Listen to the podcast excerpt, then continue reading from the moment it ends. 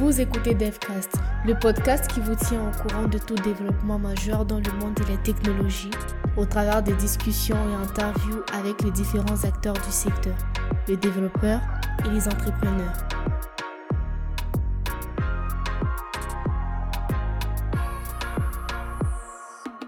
Hello, c'est Bernard Ng de DevCast.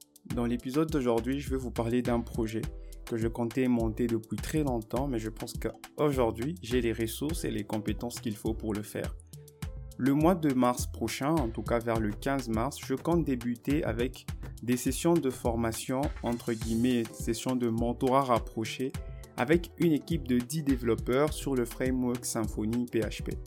L'idée est justement de faire un partage de connaissances, mais aussi une mise à niveau de 10 personnes pour constituer une équipe avec laquelle je travaillerai pour les prochaines années euh, sur des projets moyens et très grands. Ça fait plus ou moins 8 ans que je, suis développeur, que je travaille sur des projets clients. J'en ai travaillé sur plus d'une vingtaine aujourd'hui. Et à chaque fois que je rencontrais des projets de très grande taille, très vite, on se retrouve avec un problème d'organisation. Très vite, ça devient difficile de rajouter des fonctionnalités. Très vite, ça devient difficile à maintenir. Et par essai-erreur, depuis toutes ces années, j'ai appris, j'ai compris ce que je faisais avant et aujourd'hui, j'ai fait mieux. Je suis retombé sur un projet que j'ai codé il y a 4 ans. Quand je regarde le projet, je suis, on m'a réengagé pour faire une refonte sur ce projet. Quand je vois ce que j'avais fait, c'était pas mal. Mais je me rends compte qu'aujourd'hui, euh, l'architecture que j'avais, les technologies que j'avais utilisées, ne me permettront pas de mettre à jour tout simplement le code que j'avais écrit. Aujourd'hui, je suis obligé de le refaire avec tout ce que j'ai acquis comme expérience pour pouvoir rendre le code plus maintenable et voilà, faire évoluer l'application sur des années, peut-être même 10 ans en fait. Et aujourd'hui, j'aimerais partager toute cette connaissance que j'ai avec une équipe de 10 personnes. J'aimerais créer et construire une équipe qui me permettra justement de bosser sur ce genre de projet à grande échelle. La difficulté qui est là, c'est que la plupart des développeurs qui débutent sur Symfony ne vont pas plus loin, du moins dans mon entourage, du moins encore dans la communauté. Je n'ai pas rencontré beaucoup de développeurs qui ont une très forte maîtrise du framework Symfony au point même de peut-être c'est passer de la structure par défaut de Symfony. Moi, j'ai appris aujourd'hui avec le Domain Driven Design, j'ai appris par exemple à comprendre le domaine, j'ai appris à faire la distinction entre les besoins techniques, les besoins de domaine et d'aller au-delà peut-être de l'architecture MVC que nous offre Symfony par défaut qui ne convient pas à certains projets. Et toute cette expérience que j'ai acquise, tout ce parcours que j'ai eu en tant que développeur, j'aimerais bien le partager avec une équipe. Et pour ça, j'offre bientôt des sessions de mentorat. Sauf que euh, les sessions de mentorat ne sont pas ouvertes à tout le monde. Justement parce que moi, je n'ai besoin que de 10 personnes et je dois être capable de, suivre et de mentorer ces 10 personnes vraiment de, manière très rapprochée. Je dois connaître ces personnes. Constituer une équipe avec elles ne sera pas facile. En fait, c'est une offre double dans le sens où, premièrement, vous êtes formé. Deuxièmement, vous avez des potentiels projets sur lesquels vous, avez, vous allez travailler. Alors, cette offre, elle n'est pas pour tout le monde. Elle est justement pour les développeurs qui ont déjà de l'expérience avec la programmation orientée objet, euh, des développeurs qui connaissent un peu euh, s'en sortir avec des design patterns, des développeurs qui, du moins, ont quand même quelques années d'expérience. Parce que l'idée, c'est justement de d'aller au-delà de ce qu'ils ont, de travailler sur des cas d'utilisation assez euh, borderless, comme on dit dans Edge Site, vraiment des cas d'utilisation très poussés pour pouvoir voir comment on peut ensemble commencer à construire un écosystème euh, qui pourrait nous permettre d'être productifs sur d'autres projets. Il y a des projets comme euh, des, dashboards par exemple. Sur chaque dashboard, sur chaque projet où vous avez un dashboard, la plupart du temps, vous refaites la même chose. Vous avez un template, vous allez créer un tableau, vous allez mettre des actions, euh, vous allez gérer des permissions. Après, bah, il y a des statistiques, c'est très répétitif. En réalité, dans les dashboards, bien sûr, il y a toute cette partie métier qui arrive, toute cette partie domaine, mais la partie technique, elle est souvent très répétitive. Elle est souvent très répétitive. Et mon objectif, c'est justement avec cette équipe de construire des outils qui vont nous permettre de, entre guillemets, généraliser au fait euh, ces différents processus. Aujourd'hui, avec Twig Component et Twig Live Component, on peut justement créer des composants d'administration réutilisables, ce qui va nous permettre d'avoir des dashboards très faciles à réutiliser des projets en projet. Au lieu de passer une semaine à réimplémenter le, template front-end Bootstrap, par exemple, qu'on aurait téléchargé sur le nouveau framework, sous le nouveau projet, euh, on pourrait tout simplement avoir un design unique de dashboard qu'on pourrait utiliser pour toutes nos applications. Bien évidemment, qui pourrait s'adapter au branding de l'entreprise. Et l'idée serait justement d'avoir des composants qu'on peut réutiliser tout simplement sans se casser la tête au fait. J'ai besoin d'une carte, euh, j'ai besoin d'une navbar, j'ai besoin d'un tableau, j'ai besoin euh, d'un formulaire. Vraiment, aller au-delà de juste du bootstrap qu'on a l'habitude d'utiliser où on doit réécrire le HTML. L'idée ici, c'est avec les composants Twig de créer justement des composants comme on pourrait le faire aujourd'hui avec React, etc., etc. Les réutiliser pour l'administration et faire un mapping avec toutes les données qui sont dans le backend de manière très rapide. C'est un projet de recherche sur lequel je travaille et en tout cas, je ne pourrais pas travailler dessus tout seul. Malheureusement, je ne peux pas encore rendre le projet open source parce que la valeur ajoutée pour l'instant est très très très grande et il faudrait bien qu'on rentabilise les activités de, la communauté pour pouvoir aller plus loin, organiser encore d'autres événements. Et donc la communauté pourrait travailler sur ce projet, rentabiliser ce projet justement pour faire grandir la communauté. Et donc pour ce faire, j'ai besoin de 10 développeurs. Sauf que ces 10 développeurs vont passer un tout petit test. D'ailleurs, j'ai envoyé le formulaire dans le groupe, dans la communauté. Ce même formulaire sera dans la description de ce podcast.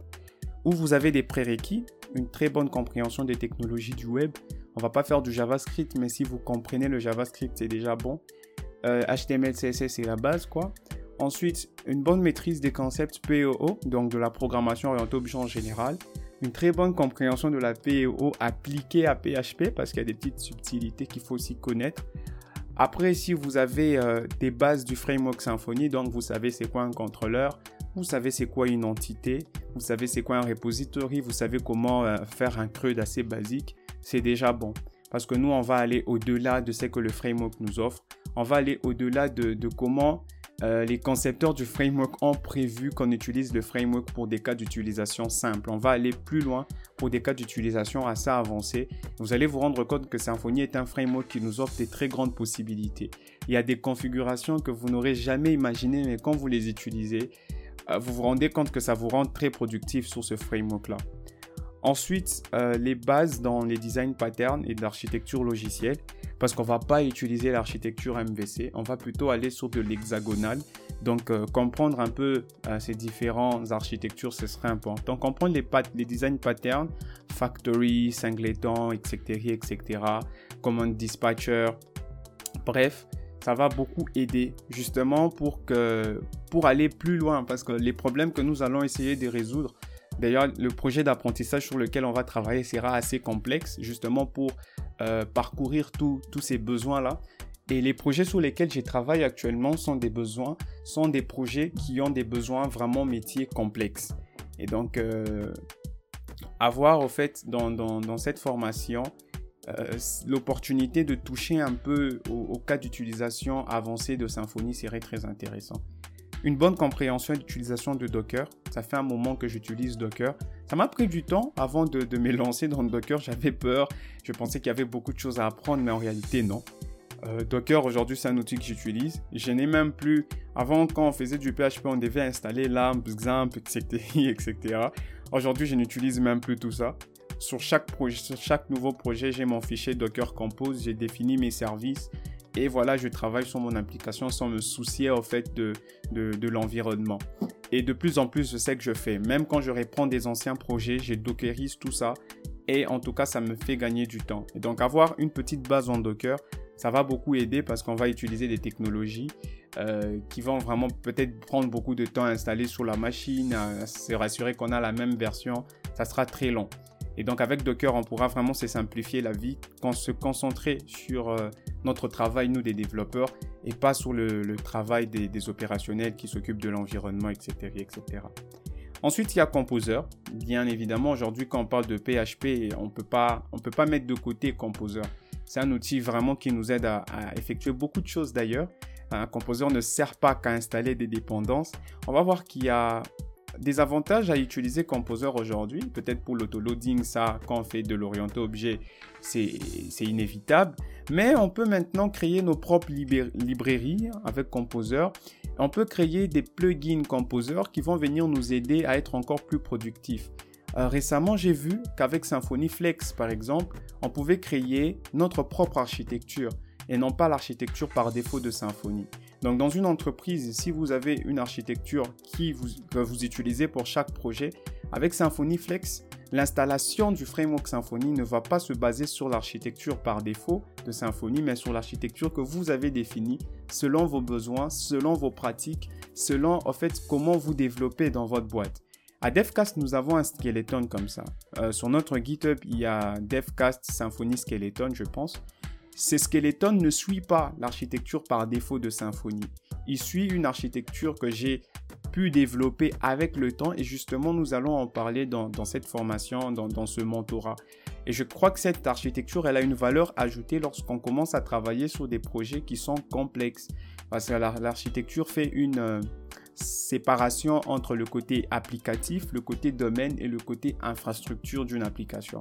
En gros, c'est une architecture hexagonale qui va un peu plus loin. J'ai fait toutes les configurations possibles, ça m'a pris du temps et aujourd'hui, cette architecture est disponible et vous pouvez déjà l'utiliser, mais elle n'est pas documentée. Mon objectif justement, c'est à travers cette formation de passer par ce processus aussi de documenter euh, cette architecture-là qui est tout simplement en DDD. Donc, même si le DDD n'est pas une architecture, bien évidemment. Et donc, voilà, j'ai prévu de commencer tout ce process pour le 15 mars prochain. Et euh, ça sera trois fois par semaine, donc euh, mercredi, lundi, mercredi et vendredi à 20h. Donc deux heures, de 20h à 22h, il faudra vraiment avoir du temps pour ça.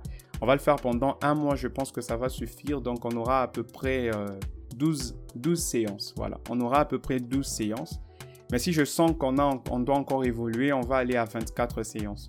Voilà pourquoi j'ai mis juste un petit test dans le formulaire pour pouvoir voir à qui est-ce que j'ai affaire parce que je ne pourrais pas prendre beaucoup de gens.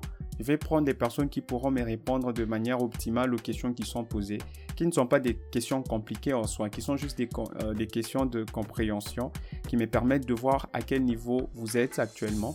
Ce n'est pas des questions techniques, et euh, parce que pour arriver déjà à répondre à ces questions, il faudrait quand même être avancé techniquement. Donc, c'est juste un filtre pour me permettre d'avoir les 10 personnes, les 10 candidats qui pourront faire cette formation avec moi. Je serais vraiment ravi de partager toute mon expérience, euh, tout ce que j'ai appris, du moins en très grande partie, avec vous, constituer une équipe avec vous. Pourquoi pas continuer à travailler avec vous sur des projets qui arrivent.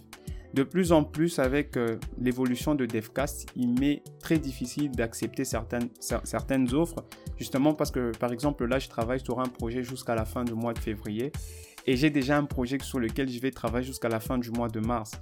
Donc là, la seule disponibilité que j'ai, c'est pour le mois d'avril. Et je suis très sûr qu'avant la fin du mois de mars, je pourrai travailler sur un autre projet, peut-être jusqu'au mois de juin.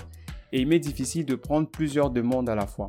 Me constituer une équipe sera avantageux pour moi parce que voilà, on pourra enfin commencer à rentabiliser certains process dans la communauté, euh, donner des opportunités à d'autres personnes, mais aussi me libérer pour moi pour continuer par exemple à faire la production du podcast avec beaucoup d'invités. J'ai reçu récemment Amani moi, qui est le Google Developer Expert pour Firebase en RDC. C'est le seul pour l'instant. Il y avait Eric Empire pour Android.